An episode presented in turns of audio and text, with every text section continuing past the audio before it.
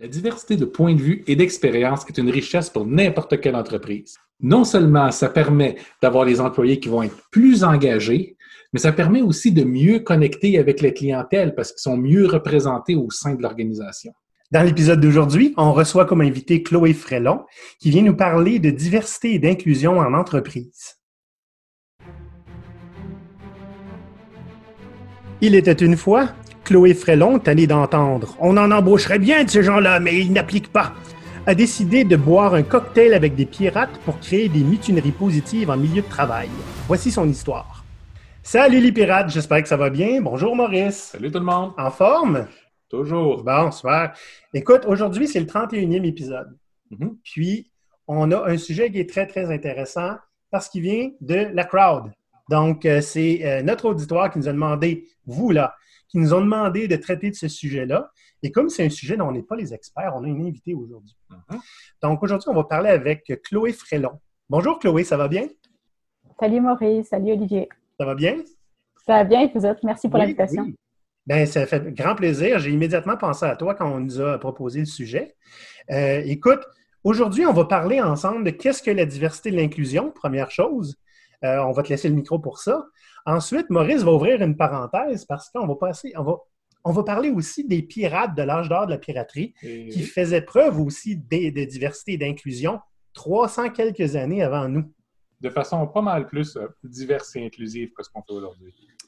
Et euh, par la suite, on va demander à Chloé, dans le fond, on va avoir une discussion avec elle à savoir comment on peut faire pour implémenter des trucs quand on est un dirigeant ou un gestionnaire et comment faire aussi si on est un employé.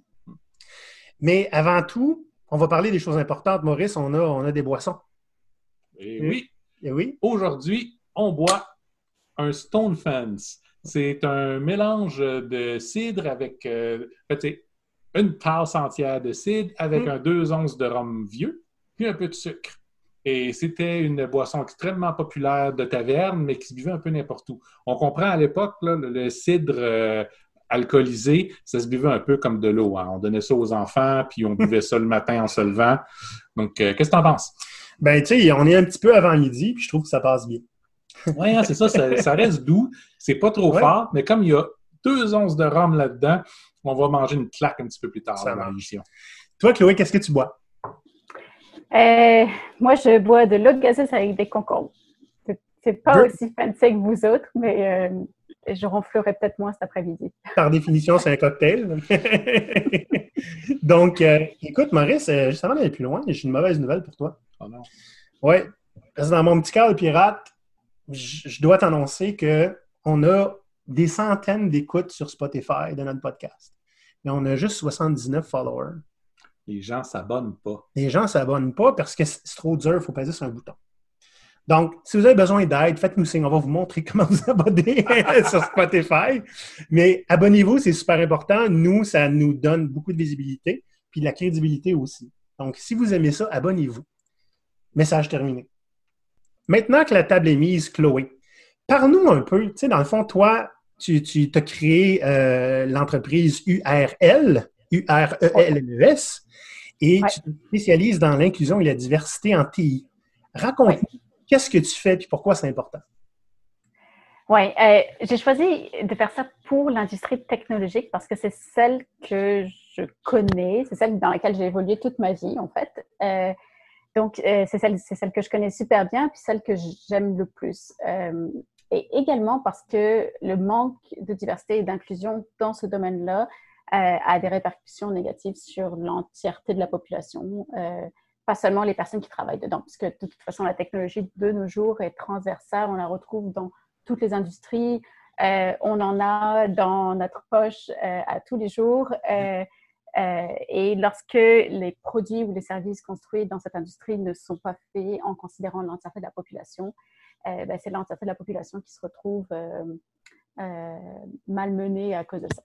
Donc, est-ce que tu aurais un, exemple à nous donner de en quoi le, manque de diversité et d'inclusion a un impact significatif dans, dans, une organisation ou un produit qu'on connaît ou quelque chose comme ça? Oui, est-ce que vous vous souvenez, il y a quelques années, ça avait, euh, ça avait été une vidéo de quelques secondes qui était devenue assez virale, où on voyait euh, un monsieur à la peau noire qui avançait ses, euh, ses, mains pour le distributeur automatique de savon dans les salles de bain publiques. Oui. Ouais. Et en fait, quand lui, il approchait ses mains, ben, le, le, savon, le savon ne tombait pas dans ses mains. Mais quand il y avait des mains blanches qui approchaient, là, le savon arrivait. Et en fait, la, la, le sol euh, en dessous de ses mains, donc, était euh, de couleur foncée. Fait quand ses mains s'approchaient, elles n'étaient pas détectées euh, par, par la machine.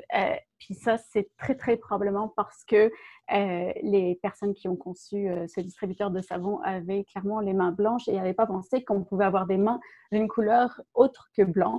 Euh, et donc d'adresser euh, ce produit pour euh, cette population. Ça, c'est intéressant parce que c'est un manque de diversité, pas juste dans l'entreprise en soi. Il y avait probablement des jeunes couleurs, mais dans le design et le testing en, mm-hmm. soi. Exactement, c'est ça. Ou alors, s'il y avait peut-être qu'ils étaient également dans le design, mais peut-être qu'on leur avait pas donné la voix ou la capacité de s'exprimer, mm. leur opinion n'avait pas été prise en considération pour ça.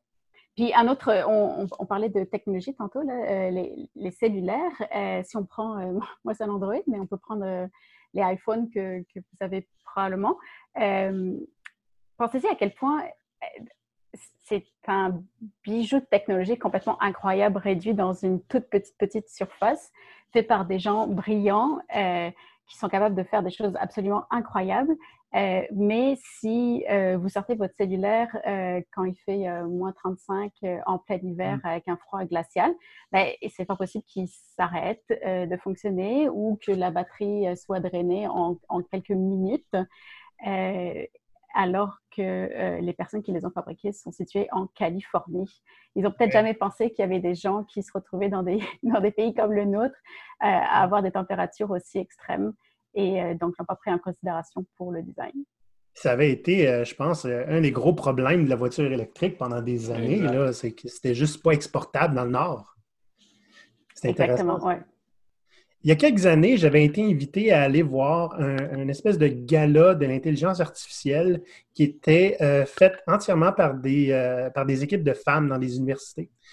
Donc, il avait trouvé que l'intelligence artificielle reproduisait beaucoup de patterns de l'être humain. Tu sais, quand on fait du machine learning, etc., il y avait eu des, euh, des, logiciels, par exemple, en RH, qui allaient sélectionner des dirigeants hommes parce que ce qu'on leur a donné au système pour apprendre était des dirigeants hommes. Tu sais? Oui, euh, on a vu ça avec Amazon. Est-ce que c'est à ça dont, auquel tu fais référence? Ben, en fait, pas vraiment. Eux autres, qui avaient montré des études qui avaient été découvertes, mais là, il y a un code Amazon encore plus précis que tu connais. Oui, c'est ça. Oui, il y a quelques années, on s'est rendu compte que pendant euh, près d'une dizaine d'années, Amazon avait utilisé des algorithmes d'intelligence artificielle pour trier les, milliers et milliers de CD qu'ils recevaient. Euh, et en fait, euh, pour un poste qui était de développeur-développeuse, euh, l'algorithme avait appris que euh, les personnes qui se retrouvaient à être embauchées, donc l'algorithme faisait juste le tri. Il disait mhm. pas c'était cette personne qu'il fallait embaucher, mais donnait une shortlist à, à l'équipe de recrutement éventuellement. Et donc, euh, lorsqu'il faisait ça, les personnes qui se retrouvaient à être embauchées étaient en très, très, très grande majorité des hommes. Fait que l'algorithme avait compris que des CV d'hommes étaient les CV les mieux qualifiés pour le poste de développeur. Et donc, au fur et à mesure du temps, filtrer les CV pour les donner à l'équipe de recrutement en étant, euh, en prenant uniquement des, CV d'hommes. Donc, toutes les, tous les CV où, il pouvait y avoir une marque, une indication que c'était une femme, cela a été mis de côté. Euh, si on faisait partie de, euh, d'un regroupement de femmes, par exemple, à l'université, ou que ça pouvait être la ligue de volleyball de femmes de San Francisco, béton, quoi que ce soit, ben, ces CV-là étaient et donc, ça leur a pris quelques années à se rendre compte de ça, puis à se rendre compte qu'ils avaient euh, créé finalement un algorithme discriminatoire. Ben oui. Ben en fait, euh, sans même les algorithmes, on voit ça même de façon culturelle. Ma femme est, programmeuse, puis à chaque fois qu'elle va en, entrevue, dès qu'elle rencontre l'équipe, c'est là que sa décision se prend. Est-ce que je vais travailler là pour eux ou pas? on, on entend régulièrement parler, il n'y a pas assez de femmes en, développement mm. logiciel. Mais quand elle, elle, se pointe, puis elle va voir qu'elle va travailler avec un paquet de petits gars de 20 ans, elle qui est une dame de plus de 40, ça ne l'intéresse pas plus que ça intéresse nécessairement euh, les autres employés de travailler avec. Donc, ça ne crée pas le genre d'ambiance où il va avoir envie d'aller travailler là. Donc, ça perpétue le, problème, mais de façon culturelle. C'est sûr, hein, le, manque de diversité dans le domaine est créé par, en très grande majorité, par le manque de diversité. Euh, il y a un cercle vicieux qui s'est installé et euh, c'est vraiment très, très difficile de s'en sortir finalement. Moins on a de personnes issues de la diversité, moins on a de personnes issues de la diversité, puis euh, ça continue comme ça. On, on, s'améliore un petit peu, petit peu, mais c'est infime finalement. OK. Là, Maurice, on va parler, on va faire une tranche d'histoire parce que toi, tu es historien. Là, je vais faire une information qui est, grave. OK? On va parler d'à quel point les pirates de l'âge d'or des pirates étaient plus progressistes que certaines entreprises actuelles. Ah oui. en fait, c'était aussi plus progressif que les entreprises de leur époque. Hmm. On comprend les pirates, puis toute leur structure organisationnelle, leur structure culturelle était une réaction à, à ce dans quoi ils vivaient. Donc, euh, les groupes de pirates, on parle à l'âge d'or euh, de la piraterie au, début du 18e siècle. Donc, euh, plutôt que, comme dans la marine marchande, comme dans la marine militaire, être uniquement composé d'hommes d'un âge particulier européen, on allait voir une grande diversité. Donc, chez les pirates, on trouvait beaucoup d'anciens esclaves libérés ou des maroons, donc des, des anciens esclaves qui s'étaient sauvés qui, qui avaient fait des campements puis qui avaient créé leur propre société, allaient quand même se joindre au groupe de pirates. On allait rencontrer euh, beaucoup de Premières Nations, que ce soit celles qu'on allait trouver autour du Golfe du Mexique ou partout en Amérique du Nord. En fait, on va régulièrement trouver des, des, gens de peuples un petit peu plus éloignés. Donc, c'était relativement fréquent qu'on allait trouver des Asiatiques, par exemple, parce qu'il y avait des pirates qui faisaient ce qu'ils appelaient la Grande Ronde, donc qui faisaient de la contrebande euh, entre l'Amérique du Nord et puis l'Asie, puis allaient ramener des coéquipiers euh, de là. En fait, on sait qu'ici, au Québec, le port de Québec était un endroit particulièrement favorisé pour euh, recruter des, nouveaux pirates. On était connus pour être des bons tireurs puis des ah. bons travailleurs. OK. Donc, en partant, c'était déjà beaucoup plus divers. Maintenant, on a quelques exemples de femmes aussi qui étaient pirates sur des bateaux, mais c'est relativement rare.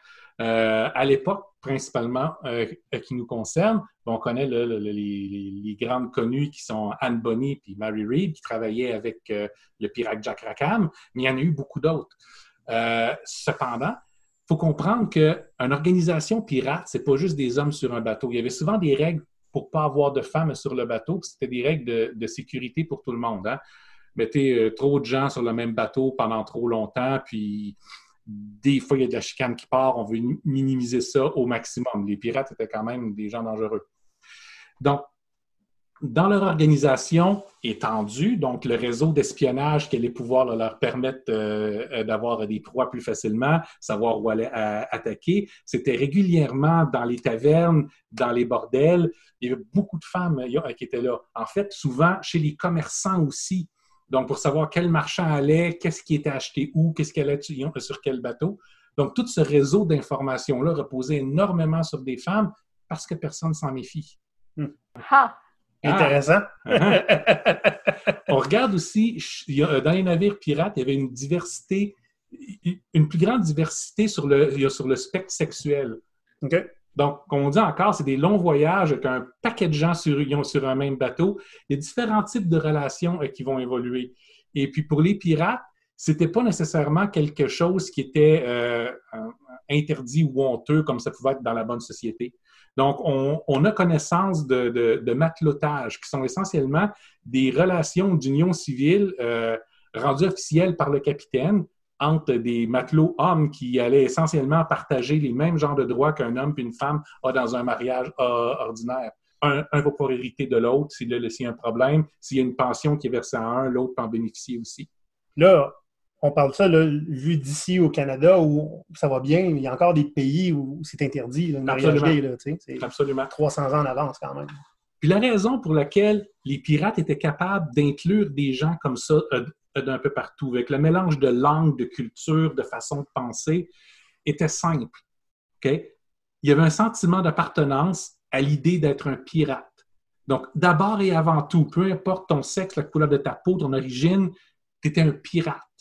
Que tu sois riche avant, pauvre avant, ça ne dérange pas. Tu es un pirate. Tous les pirates avaient droit au même niveau de respect. Hein. Sur les bateaux, on s'appelait monsieur quelqu'un puis monsieur quelqu'un d'autre. Ce qui, est-ce qu'il n'arrivait pas qu'il arrivait pas dans la marine marchande ou militaire? Donc, tout le monde a droit au même genre de respect. Tout le monde a droit à un vote. Tout le monde qui prend le risque a droit à une part du butin. Donc, c'est une société qui est basée sur une idée. Si tu achètes l'idée, si tu fais partie de l'idée, puis si tu te bats pour l'idée, tu es d'abord et avant tout membre de cette idée-là, plus que quoi que ce soit d'autre. Ça, c'est une leçon qui serait peut-être intéressant de ramener euh, de façon moderne aujourd'hui. Plutôt que de dire, ben, toi, tu es un toi, toi, tu es un toi, toi, tu es un toi, on est tous employés de la même entreprise, par exemple, où on se bat tous pour le même message, pour la même mission je pense que ça, ça peut être une des, euh, une, des voies pour moderniser un niveau de, un niveau d'inclusion qui, qui, va nous permettre d'aller plus loin. Même combat, tout le monde est égaux. Si je ne me trompe pas, d'après une lecture que j'ai faite, euh, le pirate Edward Teach, connu aussi sous euh, le nom de Barbe Noire, mm-hmm. avait à une certaine époque 60% de son équipage qui était des jeunes couleurs. Absolument, absolument. Ce qui est, on ne peut pas dire ça à toutes les entreprises aujourd'hui au Québec. Puis on avait une mobilité sociale vraiment possible. Son, bras droit pendant longtemps, qui s'appelait Black Caesar, est devenu capitaine lui-même à, un certain moment. Ils ont, ils ont capturé plus de navires. C'était un excellent second. Donc, euh, il, a, gagné son droit à avoir son propre navire, à bâtir son propre équipage. C'est devenu un pirate connu par lui-même. Hmm. Merci, Maurice. Chloé, j'aimerais savoir ton avis sur la capsule historique qu'on vient de faire. Parce que moi, je nous écoutais parler, puis je vois un paquet de problèmes. Évidemment, c'était 300 ans avant aujourd'hui. Euh, qu'est-ce que tu trouves qui est intéressant et qui est encore pertinent aujourd'hui versus des choses qui étaient très problématiques? Je veux dire, on, parlait d'esclavage,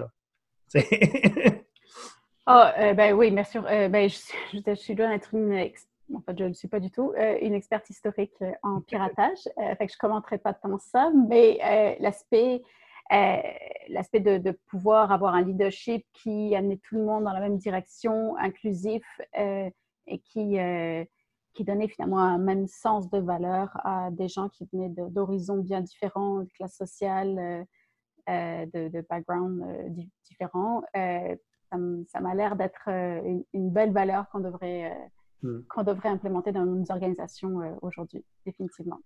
On a vu ta réaction quand on disait ben les femmes, c'est intéressant parce qu'on s'en méfiait pas. Euh, évidemment, c'est plus comme ça aujourd'hui. Je ne dis pas qu'on s'en méfie, mais euh, c'est parce qu'à l'époque aussi, les femmes n'étaient pas, pas une personne entière sans avoir un mari. Ah, tu étais une mère ou un épouse. C'est ça. Oui, c'est quand même intéressant. On est loin du discours, mais ce qu'ils ont fait est encore intéressant, même si c'est loin de ce discours-là. Mm-hmm. Non, mais je pense que tu disais on s'en méfie pas aujourd'hui. Je pense que cette croyance-là est encore là, en mm. fait. Euh, puis la déclinaison que je pourrais en voir pour aujourd'hui, c'est que euh, on, à l'époque, on n'avait pas peur des femmes, on pensait qu'elles n'étaient pas une menace. Ben, aujourd'hui, on ne pense pas qu'elles pourraient être capables de, point, point, point, euh, faire tel ou tel job, qui sont peut-être traditionnellement des jobs euh, plus euh, occupés par des hommes que par des femmes. Hmm. Puis un point intéressant, pour celles qui faisaient partie d'un équipage pirate, suivaient les mêmes règles que toutes les autres. Un vote, une part des profits. Donc, il y avait l'égalité salariale. Oui, oui, c'est vrai. Hmm. Hmm. Mon Dieu, ces pirates-là étaient bien avant-gardistes. ben, tu sais, Chloé, quand tu as vécu des choses épouvantables dans la marine et tu décides de te révolter, c'est rare que tu vas répéter les patterns que tu que tu fuis. Hein? Donc, eux ont décidé de briser ce qu'ils n'aimaient pas pour vivre libre. Hmm. Et, c'est un peu c'est un peu exactement ce que raconte Sam Conniff là, à l'ND dans, dans Be Born Pirate. Hmm. C'est comme si tu veux changer les choses, brise le statu quo, propose quelque chose de meilleur. C'est ce que les pirates ont fait, dans le fond. Mm-hmm. Chloé, maintenant, euh, nous, ce qu'on aime beaucoup faire avec notre auditoire, c'est leur donner des trucs qu'ils peuvent utiliser et consommer immédiatement puis mettre en place dès que possible. Là, évidemment, dès que possible, on sait que ça prend des. Il y a des étapes là, dans devenir une entreprise plus euh, inclusive puis plus diversifiée. Mais on aimerait savoir, est-ce que tu auras des trucs pour des gens qui sont gestionnaires ou qui sont à la direction d'une entreprise pour démarrer leur évolution vers un milieu de travail plus inclusif et plus diversifié? Qu'est-ce que tu pourrais dire à ces gestionnaires-là? Euh, je leur dirais d'abord d'être patient. Euh, comme de tout, on, veut souvent que ce soit euh, immédiat, qu'on prenne une petite pilule puis tout va changer. Il faudrait se rappeler d'abord que les, différentes, les différentes façons dont on traite les, personnes au sein de notre entreprise sont liées à beaucoup de croyances qui sont inconscientes, les, les, fameux biais inconscients. qu'on a construits toute notre vie. Fait selon notre âge, euh, quelqu'un qui aurait 30 ans va devoir déconstruire des croyances de 30 ans pour en construire de nouvelles. Mmh. On s'entend que ce n'est pas des choses qu'on peut faire du jour au lendemain. Et euh, lorsqu'on se retrouve à être une entreprise de plusieurs dizaines, centaines, milliers d'employés, ben, multiplier tout ça par le nombre de personnes, puis le nombre de vécus différents, puis ça, commence à compliquer beaucoup la chose. Donc, c'est un travail, si on veut un quick fix qui sera, euh, mettra en place une nouvelle culture en quelques semaines, ben, il faut oublier ça. Ça va prendre très longtemps. Euh, ça va être un, travail perpétuel, en fait, à refaire tout le temps, à ne jamais oublier. Et j'aime à dire que les entreprises, les entreprises suivent la société un peu. Là. Fait, que si, fait que si la société est rendue à parler de tel enjeu, euh, tel mouvement sociaux, ben, l'entreprise doit le faire également. Puis si elle ne le fait pas, ben, elle va se retrouver en retard, puis hmm. euh, elle ne va pas refléter euh, l'époque dans laquelle on vit, puis les prérogatives de leurs employés non plus. donc, ce n'est pas parce qu'on fait l'exercice aujourd'hui qu'on n'a pas à le faire dans deux ans à nouveau. C'est un peu ça. Premier, on relaxe et on, se, met dans la tête que ça va durer longtemps. Euh, après ça, ben, sortez vos chiffres, euh, regardez, étudiez vos chiffres euh, de vos employés. puis ça pas forcément la représentativité, mais combien de personnes est-ce que vous embauchez? Combien de personnes appliquent à votre job? Combien de personnes restent dans votre emploi? Est-ce qu'ils quittent au bout de, de six mois ou est-ce qu'ils quittent au bout de cinq ans? Euh, sachant que 5 ans, euh, c'est bien honorable de nos jours dans des postes aussi compétitifs qu'en euh, technologie. six mois, ça devient problématique. puis vous saurez à peu près à quel moment finalement vous avez un problème en tant qu'organisation. Mm. Si vous postez une annonce que personne n'applique, ou alors vous postez une annonce, des, les personnes que vous cherchez à, rejoindre appliquent, mais vous les embauchez jamais, ou alors vous les embauchez, mais elles quittent rapidement. Fait que ça, c'est toujours ces trois indications différentes de, trois problématiques différentes. Euh, généralement, c'est un bon mix des trois, euh, un heureux mélange des, trois problèmes à la fois, avec euh, généralement un qui est quand même un peu plus dominant que les autres. mais c'est ça, c'est là où vous allez savoir où mettre où mettre vos efforts. Puis c'est pas quelque chose qui coûte vraiment de l'argent. aller étudier ces chiffres, ça demande quelques tableaux Excel puis un peu de temps, mais vous pouvez le faire assez rapidement, puis ça va vous donner une indication de où, où vous dirigez. Parce que je sais très bien que c'est un, un, enjeu. Lorsqu'on lorsqu'on décide que notre organisation doit être plus inclusive, c'est un grand enjeu. C'est comme une grande montagne dans laquelle on, devant laquelle on se trouve, puis on ne sait pas par quel bout le prendre. Euh, mon Dieu, c'est bien énorme. J'ai peur de faire la mauvaise chose, j'ai peur de dire la mauvaise chose. C'est complètement normal. Euh, c'est des, des, sujets vraiment délicats qui ne sont pas donnés à tout le monde euh, de maîtriser. Fait que cet inconfort-là fait partie, fait partie de la, de, la, de la game, finalement. Euh, mais euh, c'est important aussi que vous sachiez par quel bout le prendre. le, côté des chiffres peut aider. OK. Moi, j'ai une question qui vient de me pousser en tête. Là. Mm-hmm. là, il y a beaucoup, beaucoup de mouvements sociaux en ce moment. OK? Il y a Black Lives Matter. Il y a, écoute, on n'arrête pas de parler du, scandale d'harcèlement sexuel chez Ubisoft. Euh, puis ça, on est directement dans les TI. Là, OK? Est-ce que ces mouvements-là vont propulser l'inclusivité et la diversité? Est-ce qu'on voit des accélérations dans les organisations suite à des mouvements sociaux comme ça, sais-tu? Eh ben moi, je peux vous dire que je, suis beaucoup plus sollicitée qu'avant que ces mouvements arrivent. Ah ouais, hein? Donc, je dirais que si, je prends, je dis bien qu'on n'a jamais se prendre comme euh, règle de vie, mais euh, je, peux dire qu'il y a plus d'organisations qui sont intéressées par ces enjeux euh, que d'autres. Et puis, ça peut venir de, de différentes raisons. Peut-être la réalisation que Ouais, on n'est peut-être pas aussi bon finalement qu'on le pensait, fait qu'on on veut être meilleur. Peut-être la pression de leurs employés qui leur disent ben, Moi, j'ai envie de travailler pour une organisation qui va refléter mes propres valeurs également. Donc, je veux que collectivement, on fasse quelque chose ensemble. Euh, mais euh, si on. Un peu On peut se rappeler de MeToo il y a, il y a quelques années, en 2017, euh, qui avait été un, grand bas de combat énorme dans le monde, dans le monde du travail, dans n'importe quel pays les conséquences ont été, somme toute, positives. On a eu des nouvelles obligations pour les organisations à mettre en place, par exemple contre le harcèlement psychologique et sexuel. Est-ce que le harcèlement a complètement disparu? Non, absolument pas, euh, parce que je vous le disais tantôt, il s'agit de construction vieille de plusieurs dizaines d'années, donc mm. on ne change pas ça du jour au lendemain non plus. Euh, mais plus on aura des gens qui exprimeront euh, fortement leur désaccord par rapport à une situation donnée, plus cette situation donnée devrait tendre à disparaître. Ou moins on donnera l'opportunité à ces gens-là de s'exprimer. Parce qu'en fait, il s'agit il s'agit un peu de, le concevoir de cette façon-là. On va pas, on peut pas en tant qu'une organisation qui a 500 employés peut pas décider du jour au lendemain que de changer la mentalité des 500 employés. Mais ce qu'elle peut faire, c'est leur dire tel comporte tel et tel et tel, voilà une liste de comportements qui sont inacceptables à partir de maintenant. On va vous, vous expliquer, vous former, etc., à reconnaître ces événements-là, ces comportements-là. On va vous dire comment les changer. Donc, on faisait ça avant, maintenant on fait ça. Et en troisième partie, on va vous dire que si vous continuez malgré tout à avoir ces comportements-là, alors il y aura des conséquences négatives. C'est comme ça qu'il faut concevoir les, changements finalement. Euh, et la dernière partie, conséquences négatives, est évidemment super importante. C'est le fameux accountability. Sans ça, tout le reste euh, tombe à plat. Moi, euh, moi, je vois un danger, là. C'est-à-dire que il faut qu'il y ait un désir que ça change et que ça évolue, puis que ce ne soit pas juste du, lip service, juste une illusion euh, de changement. Souvent, une illusion euh, de changement dans n'importe quelle transformation, c'est on va faire des règles restrictives, puis euh, les forcer sur les employés. Puis l'idée est, si tout ce qu'on fait, c'est ben, si tu ne suis pas les nouvelles règles, tu es puni, ben, il y a toujours des gens qui ne seront pas punis. Habituellement, ceux qui sont au-dessus de ces règles-là, parce qu'on ne se mentira pas, dans mm. les entreprises à problème, c'est qu'il y a toujours une couche qui est au-dessus des règlements. Mais ça fait qu'on ne change pas vraiment les mentalités. On, se protège en tant qu'entreprise en disant bon, on a des règles pour ça. Fait que si jamais euh, il y a un problème, oui, on l'a toléré, puis dès qu'on se fait prendre, bon, on met les gens dehors parce que ça fait partie de nos règlements.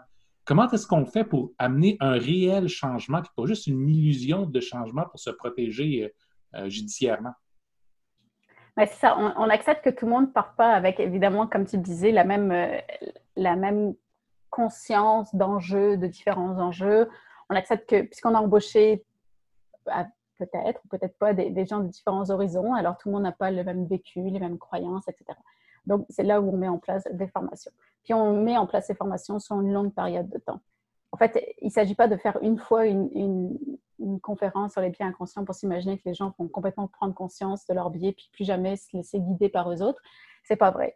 Mais euh, comme de tout, hein, à, l'école, par exemple, euh, vous souvenez-vous, euh, nos professeurs qui nous matraquaient les mêmes informations d'année en année pendant plusieurs années, finalement, à un moment, ça rentre en tête. Il y a aussi la pression des pairs qui peut être un élément intéressant. Euh, les, gens à côté de vous dans l'entreprise que vous considérez comme influents, pour quelle que soit la raison, qui se mettent à avoir un nouveau comportement, par exemple, peuvent vous influencer à adopter ce comportement également. Euh, et, euh, et, ce que tu disais que les, certaines personnes dans, la haute direction qui sont, qui, sont à l'abri des conséquences, alors ça, c'est un gros non, non, c'est hors de question. Tout le monde, tout le monde doit être euh, à même de subir les conséquences euh, des règles établies. Ouais. Mais si la volonté de l'entreprise, de, de, la grande direction de l'entreprise est que euh, l'organisation soit plus inclusive à partir de maintenant, alors ils devraient accepter que les conséquences peuvent, peuvent aller jusqu'à eux autres également. Une chose que j'ai pu observer, moi j'ai été élevé en région, puis loin en région, puis le, il y a une, certaine vision de, l'autre que je vais écrire tout en majuscule sans définir qui est l'autre parce que ça va dépendre du moment. Euh, donc, quand tu es dans un petit village, tout ce qui n'est pas autre, c'est tout ce qui vient du village. Par exemple, ma famille est arrivée au village de Saint-Narcisse euh, en 83, puis euh, mon père est encore pas loin d'être un, étranger. ça fait juste 40 ans qu'il vit là. Donc, mais j'ai vu les, dynamiques puis l'évolution de ces dynamiques-là quand j'ai commencé à habiter à Montréal, là où tu es entouré de tout ce qui était euh, étiqueté comme autre. Donc, ton autre devient autre chose. Mmh, tu es exposé, là. Tu es exposé, puis ça arrête d'être les autres, ça fait partie du même groupe social que toi, puis là, les autres deviennent quelqu'un d'autre de plus éloigné encore. Est-ce que ça, c'est le genre de tactique qui pourrait bien fonctionner dans les organisations? C'est-à-dire, par le, mélange un petit peu plus de, gens d'horizons différents, ça, pourrait faciliter, voire accélérer le niveau d'acceptation. Je ne sais pas. Qu'est-ce que tu en penses? Bien, en fait, oui, puis il y, a comme un, cercle qui se complète là dans l'électricité parce que dans le fond, tu es en train de dire pour que la diversité soit plus acceptée au sein de l'organisation, on a besoin de plus de diversité. Oui, c'est ça que tu es en train de dire finalement. Mais c'est très vrai, je veux dire, si, si, tout le monde est différent, alors euh, tout le monde se retrouve dans sa différence. Euh, mm. Il n'y a pas une, il y a plus de, il a plus de standard de, l'employé standard, voilà à quoi il ressemble. Finalement, mm. tout le monde est différent, fait que tout le monde est standard.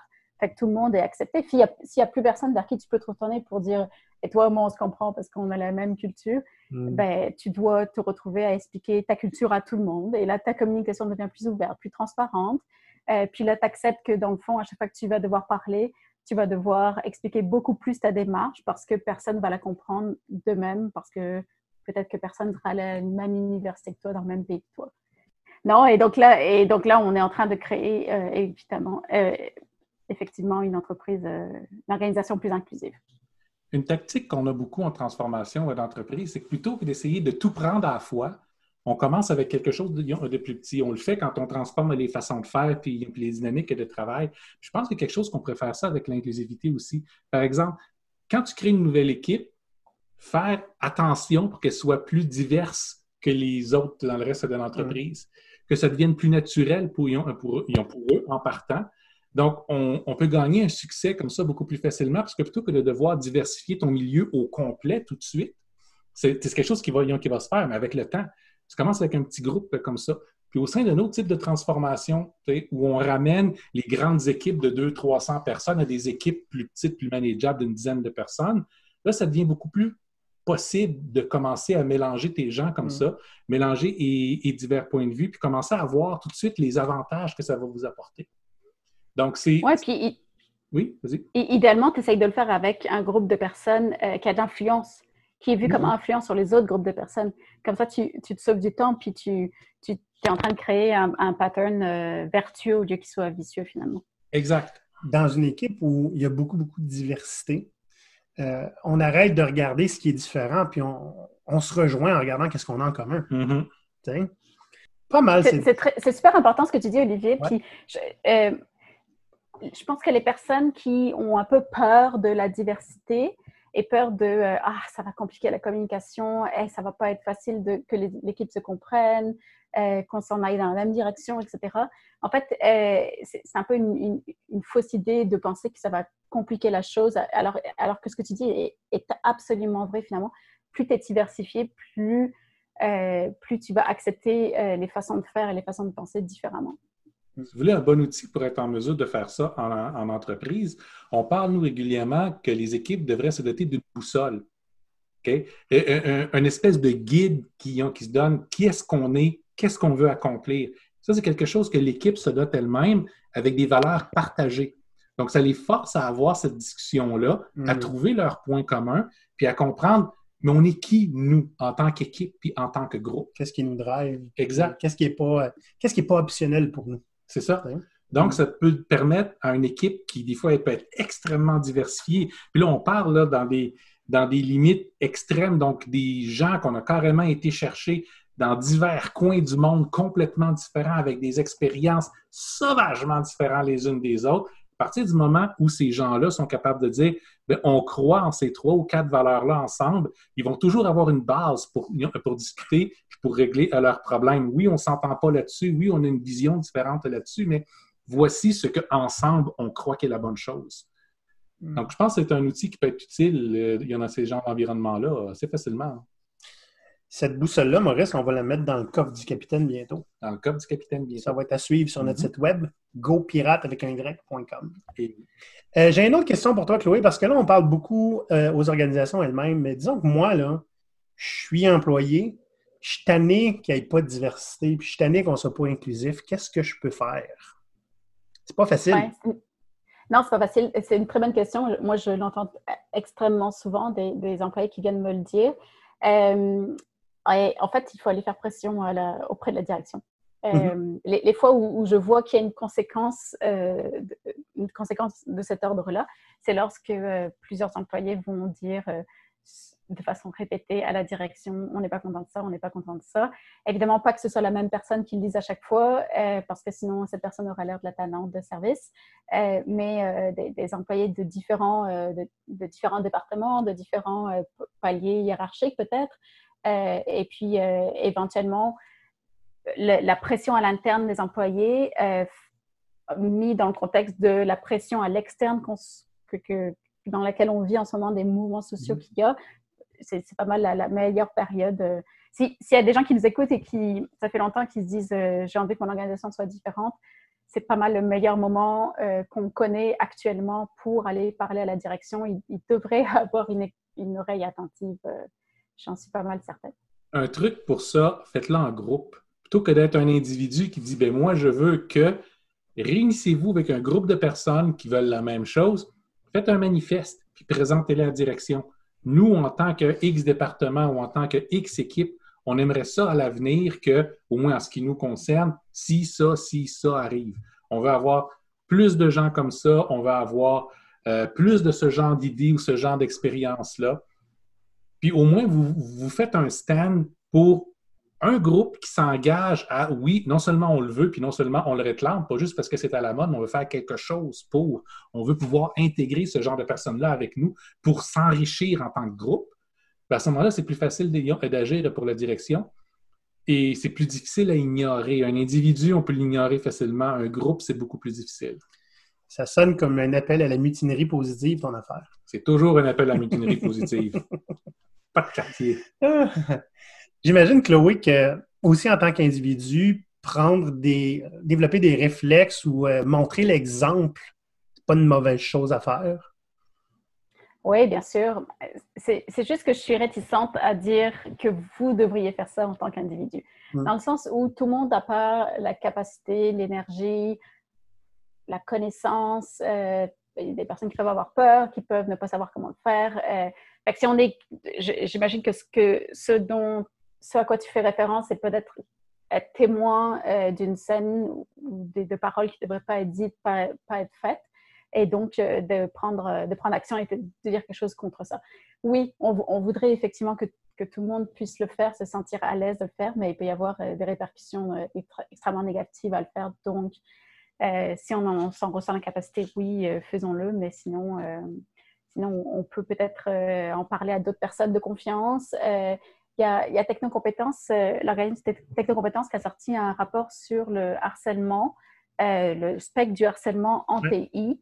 Et je vous encourage vivement à aller le consulter. C'est gratuit sur le site de Technocompétences. C'est super intéressant, les conclusions. Puis, ça mérite de pas qu'on puisse se cacher derrière le Ah, mais ça arrive qu'aux États-Unis, les Mhm. problèmes euh, Mhm. dont on entend parler. Non, non, c'est pas vrai, ça arrive chez nous.